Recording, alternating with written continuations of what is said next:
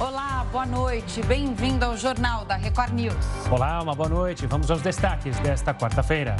Ex-ministro Sérgio Moro se filia ao Podemos durante evento em Brasília. Inflação em outubro é a pior para o mês em 19 anos. O Ministério Público do Trabalho quer que motoristas de aplicativos sejam registrados. E ainda, piloto faz voo com avião 100% elétrico.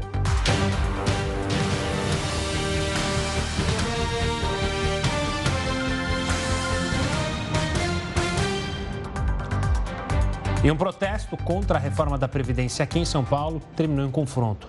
Servidores se manifestaram contra a proposta realizada pelo prefeito Ricardo Nunes. Eles tentaram invadir o prédio, mas foram impedidos pela Guarda Municipal. A reforma do Executivo prevê que aposentados que recebam mais de um salário mínimo possam contribuir para a Previdência com uma alíquota de 14%.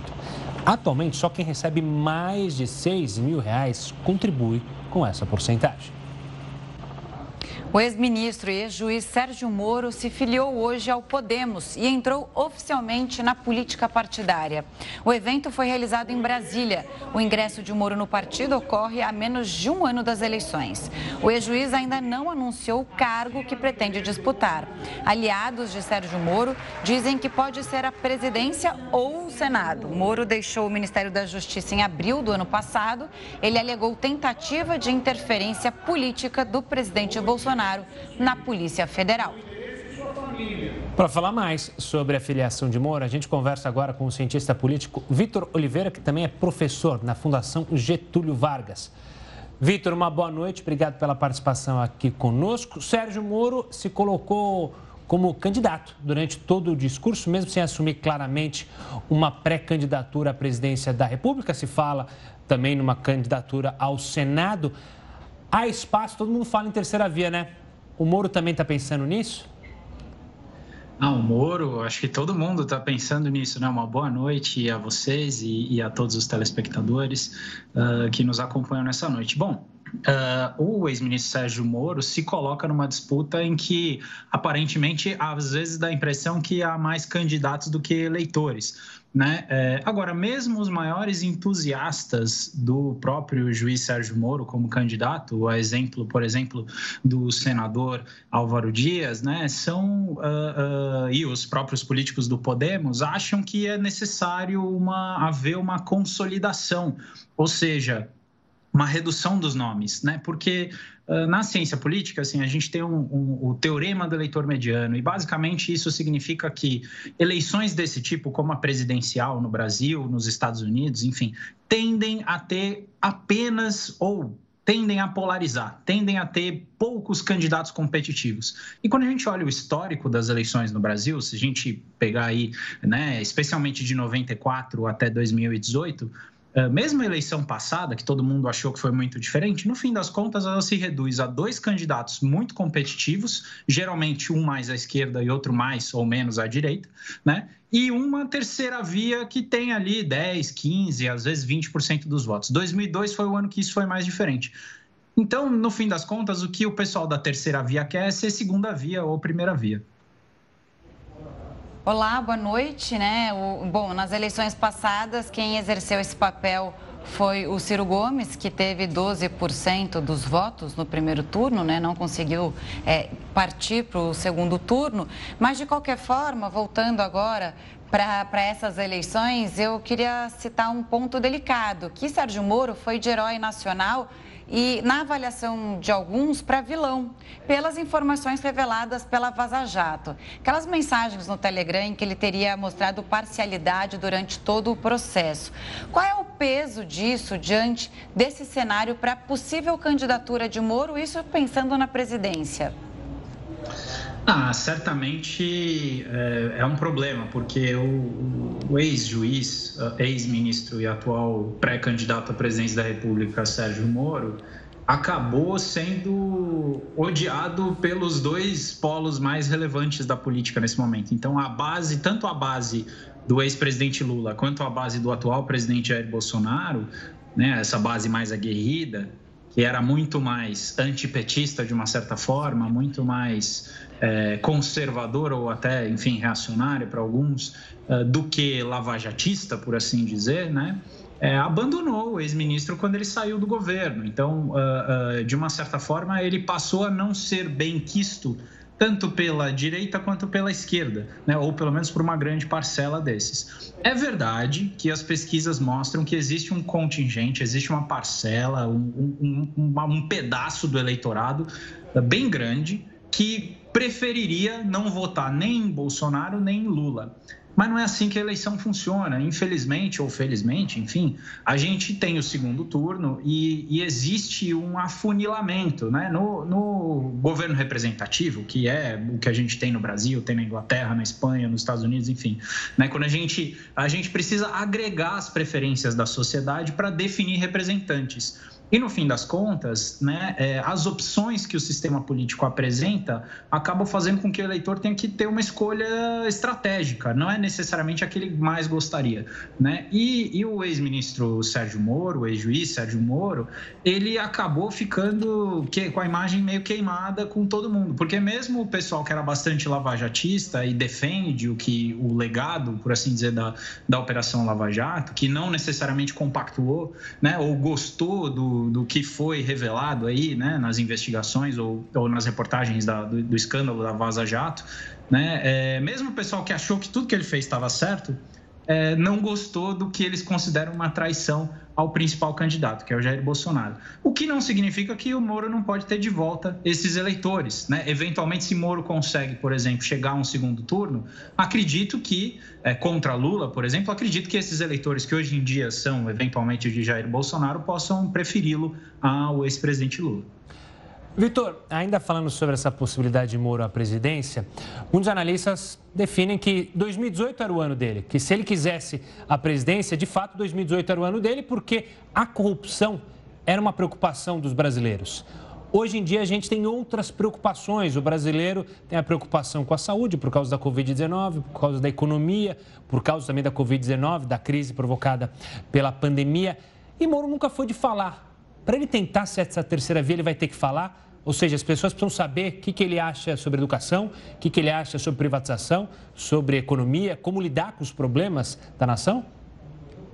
Eu acho que sim, especialmente porque a gente não está em 2018. Se a gente lembrar um pouco o que foi a, a, eleição de 2018, foi uma eleição que pouquíssimo se falou, e aí não é uma crítica específica ao presidente Jair Bolsonaro, embora ele também esteja nisso, mas foi uma eleição em que pouquíssimo se falou sobre política econômica, política social, o que, que a gente tem que fazer para resolver a desigualdade social no Brasil, que é gritante, o que, que a gente tem que fazer para diminuir o desemprego, é, para, enfim, lidar com a industrialização ou não, para melhorar o campo, a cidade, enfim né, para aumentar saneamento básico, saúde das pessoas, quase não se falou disso. E isso vale também, obviamente, para todo mundo que disputou a eleição.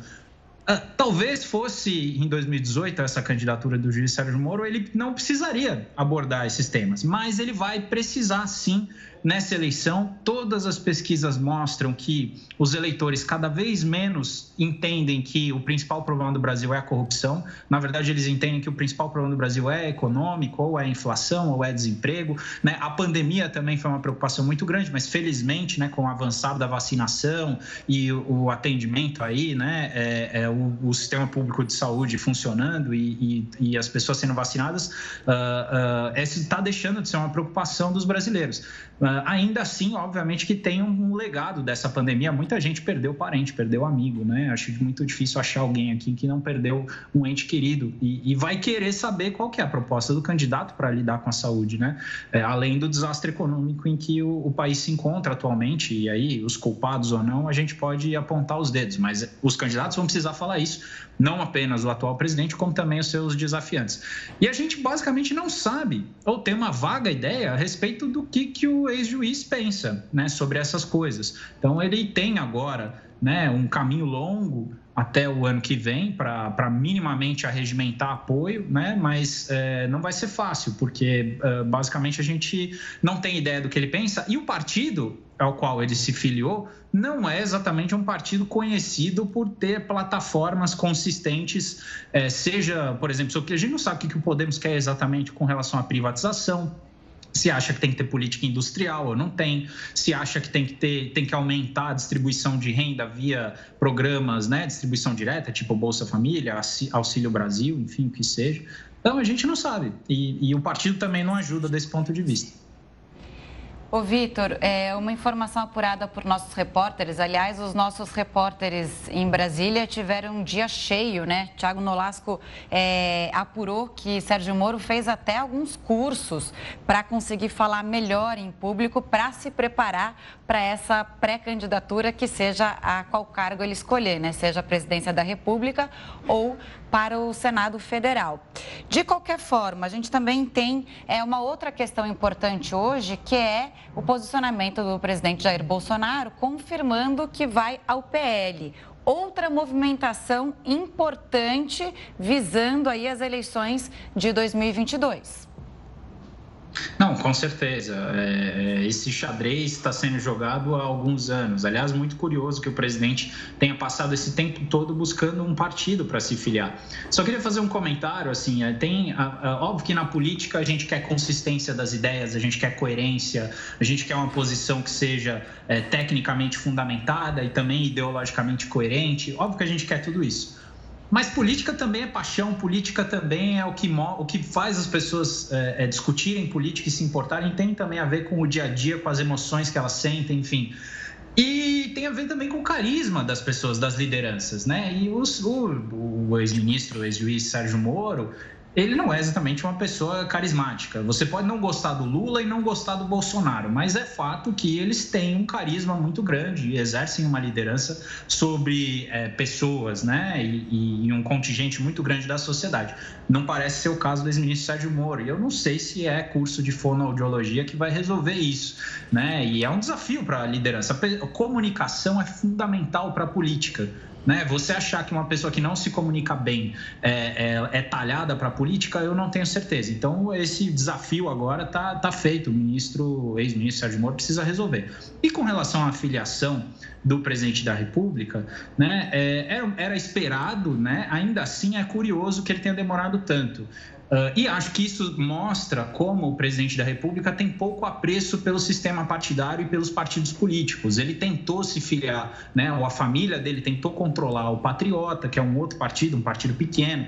Né? A gente sabe o que aconteceu desde 2019, quando ele brigou com a liderança do PSL, que foi o partido pelo qual ele se candidatou em 2018. E tudo isso tem a ver com um certo, uma visão uh, pouco uh, uh, que valoriza muito pouco a instituição partidária. E a gente não precisa gostar dos partidos para achar que eles são importantes. Né? Eu acho que ninguém gosta dos partidos políticos, especialmente dos nossos aqui no Brasil.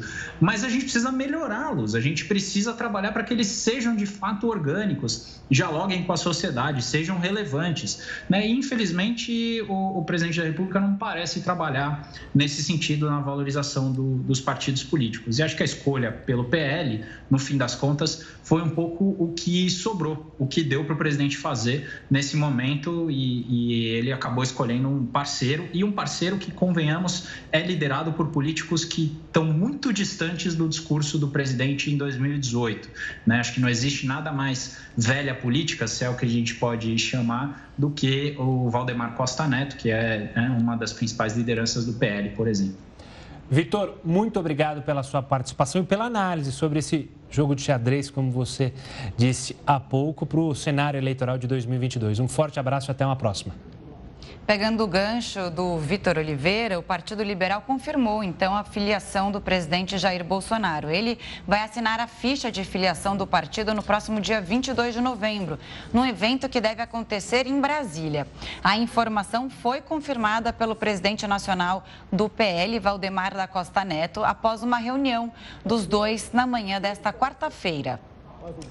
E ainda no cenário político, o ministro do Supremo Tribunal Federal, Alexandre de Moraes, decidiu afastar o ex-deputado Roberto Jefferson da presidência do PTB. A decisão tem validade inicial de 180 dias, mas pode ser prorrogada e atende a um pedido de deputados da própria legenda. Jefferson é investigado em um inquérito que tramita no STF, no qual ele é acusado de fazer parte de uma milícia digital que promove atentados contra a democracia brasileira.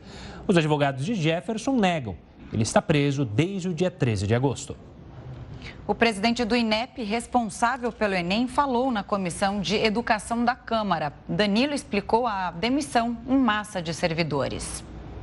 O presidente Danilo Dupas garantiu que o Enem vai ser realizado como previsto, dias 21 e 28 de novembro. Dupas disse que as provas já estão prontas e as equipes estão capacitadas para o exame. Ele ainda explicou que os servidores que colocaram os cargos à disposição ainda não deixaram o INEP apenas as funções. 3 milhões de estudantes devem fazer as provas. Mais um corpo da tragédia de Brumadinho foi identificado. A vítima é um homem de 55 anos. A identificação só foi possível graças a exames de DNA feitos pelo Instituto de Criminalística. O material biológico da vítima foi encontrado em agosto, mas o resultado só saiu hoje. Sete pessoas seguem desaparecidas. O rompimento da barragem aconteceu há mais de dois anos. 263 corpos já foram identificados. A inflação oficial teve o pior resultado para outubro em 19 anos. O Jornal da Record News volta já já com esse assunto e outros e uma análise completa sobre a inflação. Até já. O Jornal da Record News está de volta e você pode acompanhar a gente ao vivo no R7, no YouTube, no Facebook, no Twitter e no aplicativo da Record News. E olha, a inflação fechou outubro em 1,25%. É o pior índice para o mês, isso em 19 anos. Segundo o IBGE, os nove grupos que compõem o Índice Nacional de Preços ao Consumidor Amplo, o IPCA, subiram no mês de outubro. Os transportes tiveram o maior impacto, puxados pelo preço dos combustíveis, com uma alta de mais de 3%, e também do reajuste nas passagens aéreas, que subiram 33%. Os preços também avançaram no grupo dos alimentos e na habitação, onde o peso maior foi no reajuste do gás de cozinha. No acumulado de 12 meses, a inflação já está em dois dígitos. Bateu 10,67%. Isso é o dobro do teto da meta definido pelo Banco Central. Sobre os impactos dessa inflação tão alta, o Jornal da Record News convida Camila Abdel Malak, que é economista da Veda Investimentos. Camila, ótima noite para você, seja bem-vinda mais uma vez ao JR News. Bom, desta vez teve alta em todos os setores, fazia tempo que não se via isso, né? Exatamente. Quando a gente olha para a inflação ao consumidor, a gente leva um susto, principalmente porque as altas mais relevantes estão nos gastos de subsistência da população, onde? Na tarifa de energia elétrica residencial e nos gastos de alimentação em domicílio. Perdemos o áudio da Camila. Aqui, Camila, vamos tentar retomar o contato com a Camila Abdelmalá, que ela foi falando e foi sumindo, o áudio foi sumindo bem devagarzinho, né, Camila? Já está escutando a gente, Camila? Deixa eu ver se eu estou ouvindo você. É, acho que a gente está com algum probleminha no microfone da Camila. A gente, assim que a gente retomar é, o contato com a Camila, a gente então fala sobre mais da inflação. Afinal, ela está chegando num nível assustador e a gente, então, em sequência, fala junto com a Camila Abdelmalak para entender mais sobre essa inflação. E a gente vai fazer um apanhadão também, né, do que mais subiu no período de 12 meses, acumulado de 12 meses. E olha, não tá brincadeira não. Bom, mas mudando de assunto, então, um rascunho do texto final da COP26, a Conferência Climática das Nações Unidas, foi divulgado hoje versão final do documento ainda está sendo negociada por representantes dos quase 200 países presentes na conferência que vai até sexta-feira. De forma geral, o rascunho traz promessas de avanços, mas não apresenta detalhes sobre como atingir metas necessárias contra mudanças climáticas. Desde a era pré-industrial até agora, a temperatura da Terra já subiu pouco mais de um grau Celsius. O texto também pede aos países que apresentem promessas melhoradas no próximo ano, mas não confirma se isso se tornará um requisito anual. É possível que essa decisão fique para a COP27, que será realizada somente daqui a um ano no Egito. Agora sim, a gente volta a falar com a economista Camila Abdel Malak. Você me ouve bem agora? Bom, então a gente estava falando sim. que desta vez teve alta em todos os setores e você dizia que isso afeta diretamente porque é, é, essa alta de preços foi sobre o consumo dos brasileiros, né? Exatamente. Infelizmente a notícia não é positiva e o áudio até para de funcionar, né? A gente tem uma elevação no custo de vida da população. Essa que é a leitura do IPCA referente ao mês de outubro, essa alta em 12 meses de 10,67. A gente tem uma elevação de preços concentrada principalmente nos gastos de subsistência, alimentação em domicílio, tarifa de energia elétrica residencial, o preço do gás de botijão. Então, tudo isso compromete o poder de compra da população. Camila, muitos analistas ficaram, foram surpreendidos, não imaginavam que esse, nível, esse índice ia ser tão alto nesse último mês. A gente pode acreditar, então, já que a situação continua ruim, que a tendência que muitos diziam que era ah, começo de 2022 é possível que a gente tenha uma baixa na inflação com a ação do Banco Central. Posso imaginar que não vai acontecer isso, então? Exatamente, isso na verdade vai acontecer aos passos lentos, né? Não de uma forma tão rápida. Apesar do Banco Central estar utilizando a taxa de juros para conter o processo inflacionário, o fato é que a gente tem alguns preços da nossa economia que refletem a desvalorização da taxa de câmbio. E aí, o que a gente vem acompanhando nos últimos meses? Uma forte desvalorização do real em relação ao dólar, e isso acaba encarecendo alguns produtos, como os bens industrializados. A gente escuta muito essa questão de é, falta de insumos na indústria, mas fora isso, também tem esse fator desvalorização de taxa de câmbio, que acabou encarecendo esses bens industrializados por um período mais prolongado, e isso acabou pegando os economistas de surpresa nessa projeção, junto com uma outra notícia que deveria ser positiva, né, que é a retomada do setor de serviços. Mas quando a gente tem uma retomada da atividade econômica em um determinado setor, isso traz um processo de elevação de preços e acaba pegando no IPCA.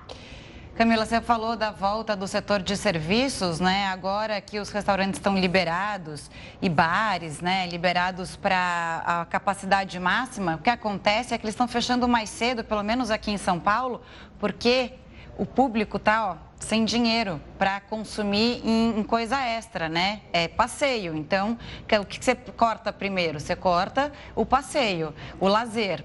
E aí, é, pegando um dado que você falou de 10,67% a inflação dos últimos 12 meses.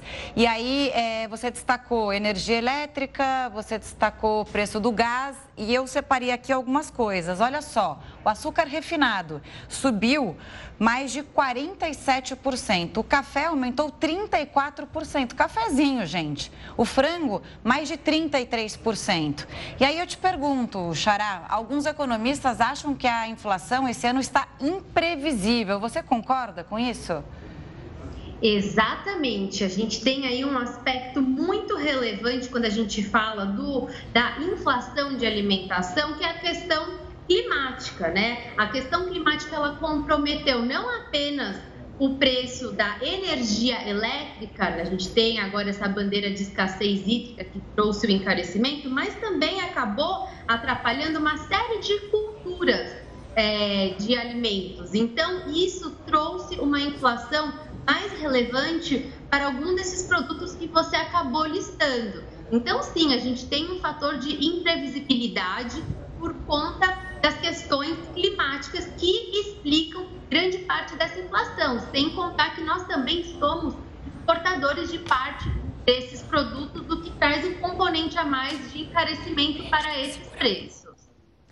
Camila, quero agradecer demais a sua participação aqui conosco, falando, infelizmente, sobre um tema nada agradável, que é a taxa da inflação no Brasil. Um forte abraço e até uma próxima, Camila. E é bom lembrar que essa taxa da inflação no Brasil se você comparar com as principais economias do mundo, é a terceira mais alta. A gente só está na frente, entre aspas, de Argentina, que sofre uma crise já há anos, e também da Turquia. Aí o Brasil aparece logo em terceiro, então, com essa previsão de inflação. E, a, e, o lance é o seguinte também, né? O país sofre o que eles chamam, os especialistas, de inflação por oferta. Produtos importantes estão caros e aí impactam nos preços de outros produtos e assim cria-se um ciclo vicioso. É, e tem o fator econômico mundial, mas também tem a estabilidade política no país, a dificuldade do governo de aprovar matérias importantes e tudo isso, As reformas. teto de gastos, acaba atrapalhando tudo. Vamos falar com o Heródoto Barbeiro, mais ou menos esse tema, o tema econômico, afinal a taxa de desemprego no país segue muito alta. Mas duas datas importantes para o comércio estão chegando. A famosa Black Friday, metade, tudo pela metade do dobro, e o Natal. Heroto, quais são as perspectivas para a oferta de empregos temporários, mesmo com o pessoal de olho na inflação e nos preços caros, hein? Olha, Gustavo, é, o, o, o negócio, o aspecto para esse ano é melhor do que o ano passado. Tem uma ideia? A pandemia, o ano passado, ela derrubou 3 milhões e 300 mil empregos. O auge do desemprego no nosso país foi o ano passado, por causa da pandemia. Quando chegou no final do ano, as comemorações foram muito poucas, as vendas foram muito poucas, e muita gente que pensava em trabalhar no comércio no final do ano não conseguiu trabalho. Esse ano, felizmente, as coisas estão um pouco melhor. Não muito melhor, mas estão melhor. Tem uma ideia? Caiu um pouco aqui o índice de desempregados no país. Estamos em 14,5%. Ainda tem 14 milhões de desempregados, muito alto, é lógico. Mas é melhor do que o ano anterior. E uma outra coisa interessante também é o seguinte: metade, da, quase metade, 40%, 40 das pessoas que estão eh, fazendo alguma coisa, elas são trabalhadores informais, ou seja, sem carteira assinada, só para a gente ter uma ideia.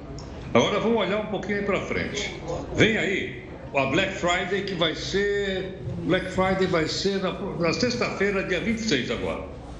Black Friday. Depois tem o Natal. Black Friday tem sido assim um momento importante do comércio, uma coisa nova na economia brasileira do comércio. Muito bem.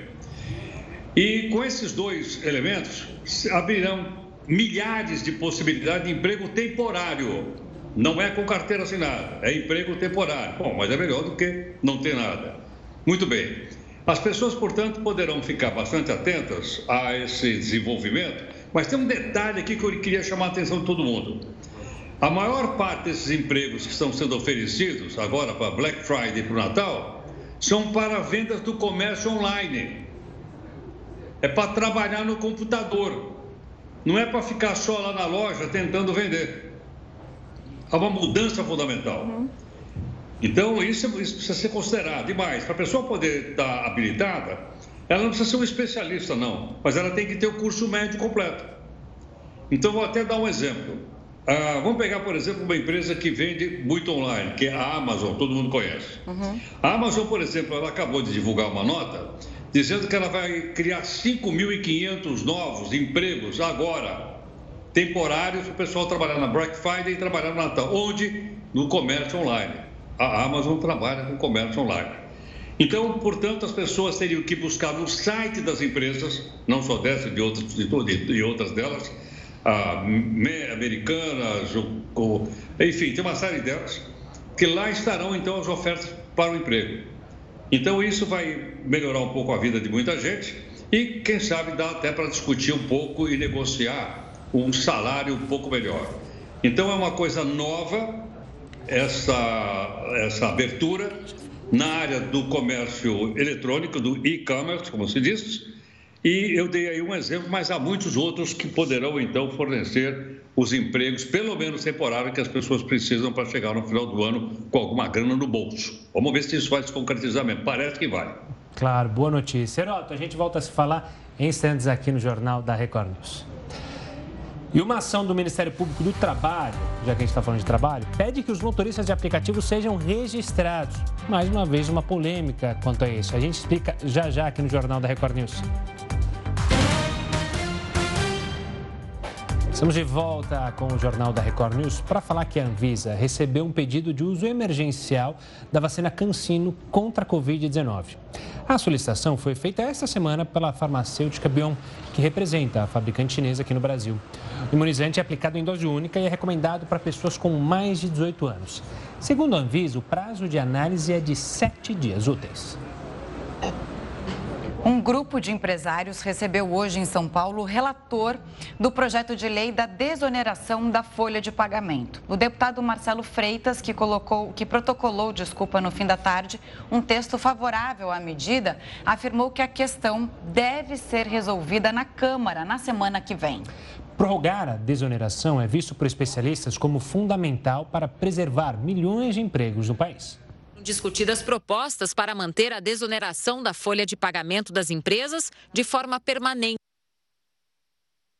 Propostas para manter a desoneração da folha de pagamento das empresas de forma permanente, além da ampliação da medida para todos os setores da economia.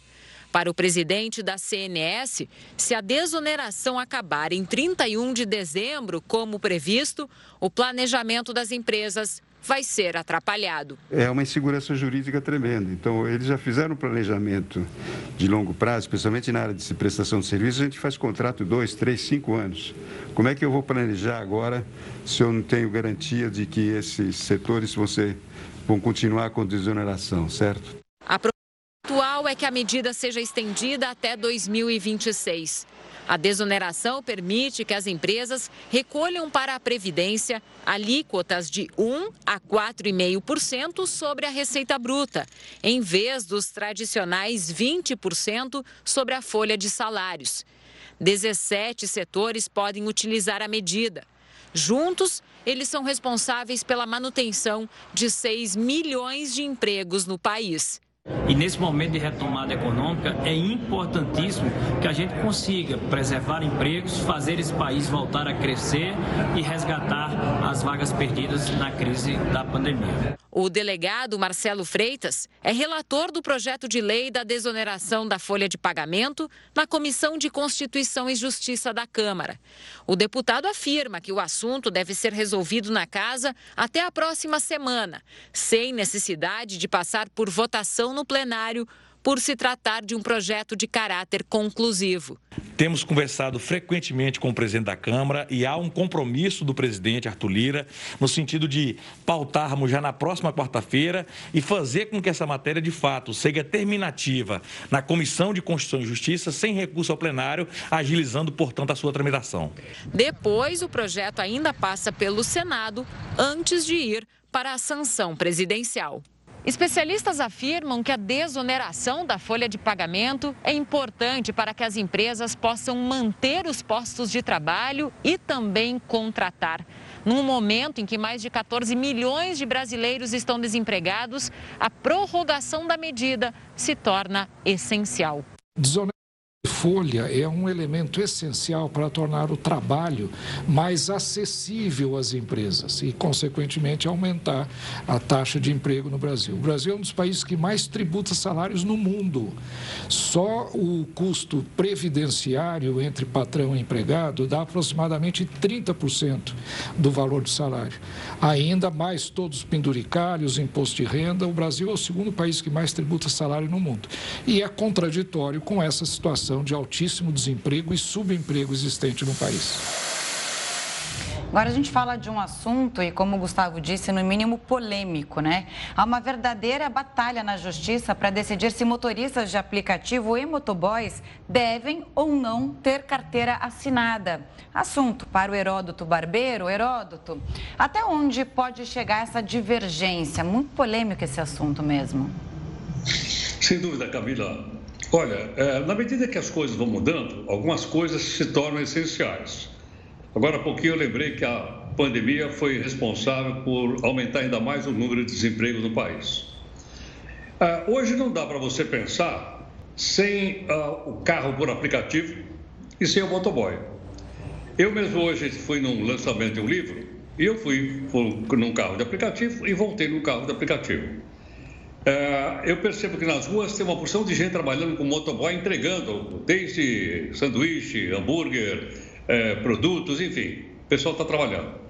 Ocorre o seguinte: o Ministério da, a Justiça, perdão, o Ministério Público do Trabalho de várias regiões do país, inclusive de São Paulo, eles entraram com várias ações na Justiça. O que, que eles querem?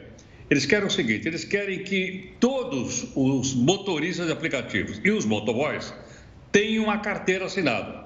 Bom, se ele tiver a carteira assinada, ele passa então a ter um vínculo empregatício, é claro. Com isso, ele vai ter direito trabalhista, vai ter férias, décimo terceiro, vai ter previdência social e por aí afora. Então, ele deixaria de ser um trabalhador autônomo, como ele é classificado hoje, e passaria a ser, então, um trabalhador diretamente ligado à empresa, seja ela qual for, através do vínculo empregatício. Bom, tem mais. Cresceu muito o número de motoboys e de aplicativos na pandemia, cresceu bastante. E o Ministério Público está pedindo o seguinte: está pedindo uma multa diária de 10 mil reais por trabalhador que estiver trabalhando sem a carteira assinada. 10 mil. Você imagine, por exemplo, pegar um 99, quantos motoristas tem lá? Pegar o Uber, quantos tem? Seria 10 mil. Mas isso já foi julgado pela Justiça? Não. Está sendo discutido, como você falou no começo, que é uma guerra muito grande na área do Poder Judiciário para se saber se isso vai para frente ou não vai. Do outro lado, do outro lado, já visto que não tem nada definitivo até agora, tem a, a versão das empresas que são ah, donas dos aplicativos. Ela diz, olha, se isso acontecer, vai aumentar o custo, então o carro não vai conseguir competir mais com o táxi, vai haver perda de vagas e também muitas pessoas elas vão deixar de fazer entrega com o motoboy. Uma vez que eles dizem o seguinte, que quem trabalha com aplicativo é autônomo, porque ele liga e desliga o aplicativo quando ele quiser. Ele trabalha quantas horas por dia ele quiser. Ele não tem um chefe para dizer para ele, olha, tem que trabalhar das seis da manhã até meio-dia, por exemplo. Tem horário livre. Então, são dois pontos de vista. De um lado, os aplicativos, e do outro lado, o Ministério Público do Trabalho, e isso está sendo discutido na Justiça do Trabalho, no âmbito da Justiça do Trabalho. O que, é que vai dar isso aqui? Não sei, sinceramente. E o detalhe... Até agora, só para concluir, até agora várias ações já foram, já foram propostas. A maior parte das ações, os aplicativos ganharam na Justiça do Trabalho. Mas isso não quer dizer que um tribunal superior não possa mudar tudo isso e a gente vai ver o que vai acontecer então com o aplicativo, o motorista e também com o motoboy. Vem aí pela frente uma solução.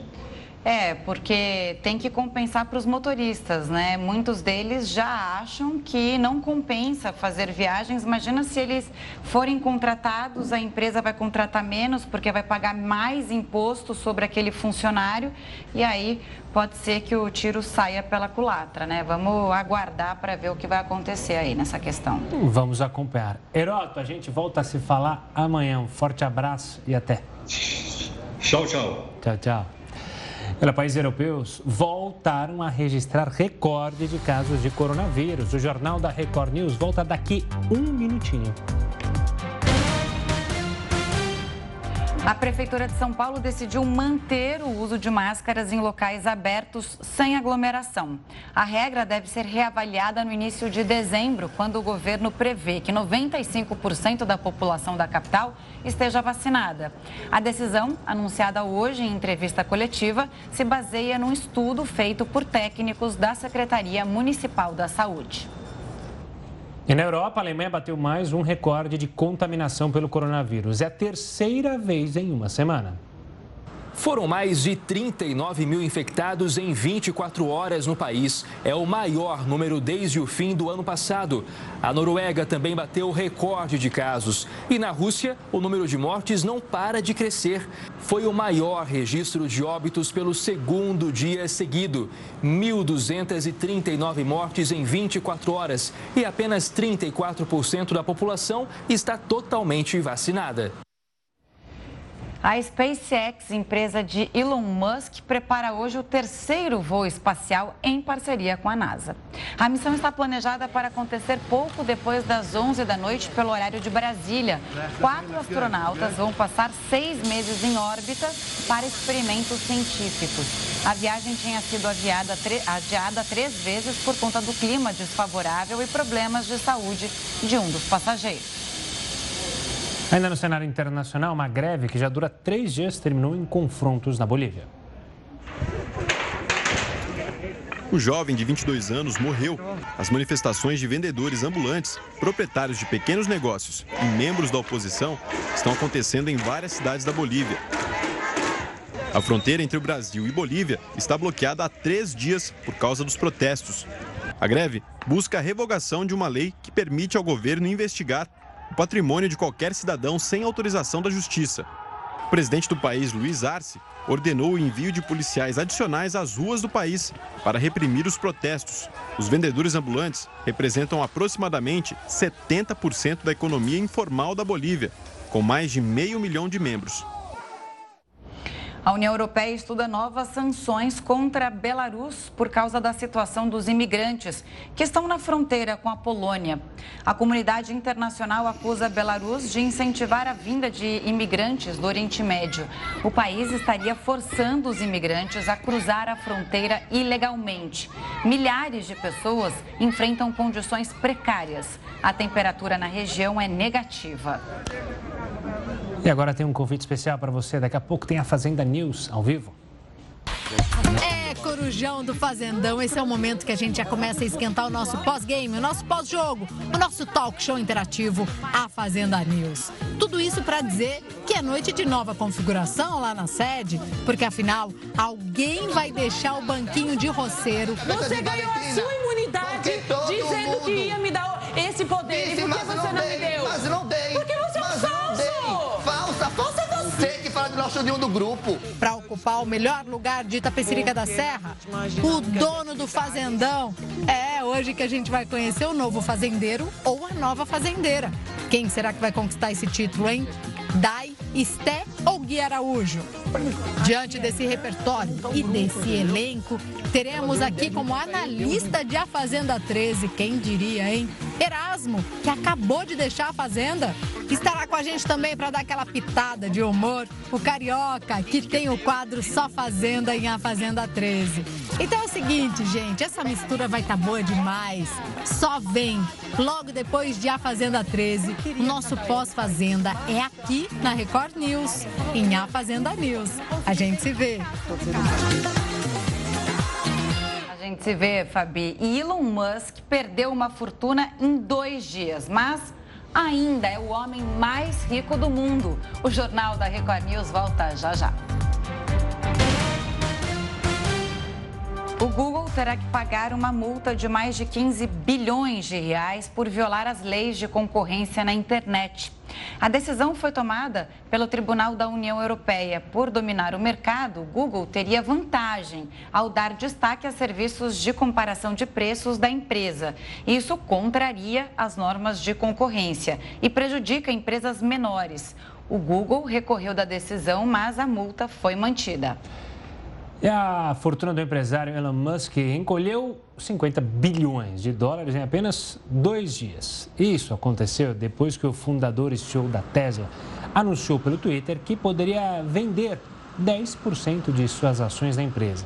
Os papéis da Tesla caíram mais de 11% esta semana. De acordo com a lista da Bloomberg, o bilionário tem hoje 288 bilhões de dólares. Apesar de ter perdido dinheiro, Musk ainda lidera o ranking da Forbes de pessoas com as maiores fortunas do mundo. Novas imagens do vulcão nas Ilhas Canárias mostram a lava chegando no litoral da região. A lava caiu de um penhasco até a praia de Los Guirres. Outro fluxo criou uma nova elevação ao longo da costa das Ilhas Canárias. As imagens foram feitas por especialistas em vulcões e autoridades que atuam desde o início da erupção em Las Palmas, mesmo ainda sem sinais do fim da atividade vulcânica, a qualidade do ar melhorou na região nas últimas 48 horas. O vulcão Cumbre Vieja entrou em erupção em setembro. Cientistas informaram que ele pode ficar ativo por até três meses. Policiais da Flórida, nos Estados Unidos, registraram um resgate impressionante de uma motorista presa dentro de um carro que caiu num rio. A câmera acoplada na farda de um dos oficiais gravou toda a operação. A mulher ficou presa dentro do veículo, que já estava praticamente submerso. Eles precisaram quebrar o vidro para retirá-la antes de afundar.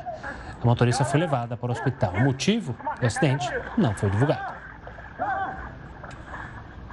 Uma jogadora do Paris Saint-Germain foi presa depois de contratar homens para agredirem uma companheira de equipe. Olha só, as investigações apontam a meio-campista Diallo como a principal suspeita de tramar uma emboscada para uma outra jogadora do PSG. A equipe francesa confirmou a prisão de Diallo e disse que tomou as medidas necessárias para garantir a segurança das outras atletas. O clube também afirmou que trabalha com a polícia para esclarecer os fatos. Vamos agora ao centro de São Paulo com o repórter Tiago Gardinali, que tem as últimas informações do protesto de servidores contra a reforma da Previdência. Tiago, ótima noite. Fala como está, então, a situação neste momento por aí até 2021. Enquadramento. Olá, boa noite, Camila, a todos que acompanham o Jornal da Record News. Nesse momento, existe um cordão de isolamento feito pelos homens da Guarda Civil Municipal na entrada da Câmara Municipal de São Paulo. Continua a sessão do lado de dentro e os servidores municipais continuam aqui do lado de fora realizando o protesto contra a reforma da Previdência Municipal.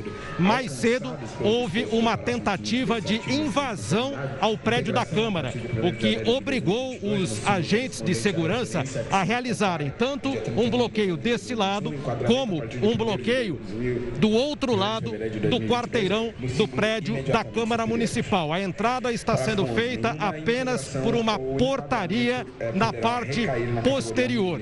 Os servidores prometem aguardar até o fim da sessão na expectativa de continuar com os protestos contra a reforma da Previdência Municipal. Mas a quantidade de manifestantes já é bem menor nesse momento em relação ao final da tarde. Camila.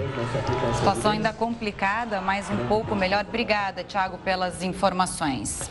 Olha, um piloto fez um voo com um avião 100% elétrico, isso na Nova Zelândia. Gary Friedman é a primeira pessoa a viajar pelo Estreito de Cook com um avião elétrico. O local separa as duas principais ilhas do Pacífico Sul. Foram 40 minutos sozinho no céu. O pequeno avião tem espaço para duas pessoas. A aeronave pesa menos de 400 quilos e é mais silenciosa do que as tradicionais. O piloto ficou surpreso com a quantidade de bateria que sobrou depois do pouso. Nós pousamos com 40% restantes. A recarga completa da bateria pode ser mais rápida do que a de um celular. Leva uma hora. Esse também é o tempo máximo que o avião pode voar. Além de piloto, Friedman é fundador de uma empresa que desenvolve aviões elétricos. A ideia surgiu depois de entender que não fazia sentido reduzir a poluição emitida pelos carros e não se preocupar com a causada pelos voos. O objetivo é mostrar que viagens mais ecológicas são possíveis e até mais baratas. A vacinação de crianças ganha velocidade nos Estados Unidos. Somente hoje, quase um milhão de meninos e meninas entre 5 e 11 anos receberam a primeira dose contra a Covid-19. Indiana, de 5 anos, foi a primeira a receber a vacina e avisou a todos que dói só um pouquinho. I feel good because I'm really brave. Assim como ela, 28 milhões de crianças em idade escolar podem tomar a vacina no país. Elas receberão o imunizante da Pfizer, aprovado para uso nessa faixa etária no começo do mês. A versão para o público infantil também será aplicada em duas doses, mas o imunizante tem apenas 10 microgramas, ou seja, um terço da dose aplicada nos adultos. Estamos muito animados. Vacinar as crianças é um passo importante para vencer a pandemia, diz essa médica. Pelo planejamento do governo, as escolas devem ter médicos e profissionais da saúde para tirar as dúvidas dos pais. Segundo a Casa Branca, a iniciativa tem dado certo. Somente em 24 horas, mais de 900 mil doses foram aplicadas e 700 mil novos agendamentos foram feitos ainda para esta semana. As vacinas estão sendo aplicadas em clínicas médicas, escolas e em mais de 20 mil farmácias, como essa daqui. Seja segurando o ursinho de pelúcia ou recebendo um colinho de mãe para dar mais coragem, a criançada mostra que sabe da importância da imunização. Como disse o Otto, é preciso se vacinar para ajudar ao próximo. And I really am to help the community. E uma última informação antes de encerrar o jornal: o presidente do PL, Valdemar da Costa Neto, subiu um vídeo no canal do partido confirmando a filiação do presidente Bolsonaro para o dia 22. Mais detalhes no News das 10 com a Renata Caetano. O Jornal da Record News fica por aqui. Muito obrigada pela audiência. A gente se vê amanhã. Uma ótima noite e até amanhã.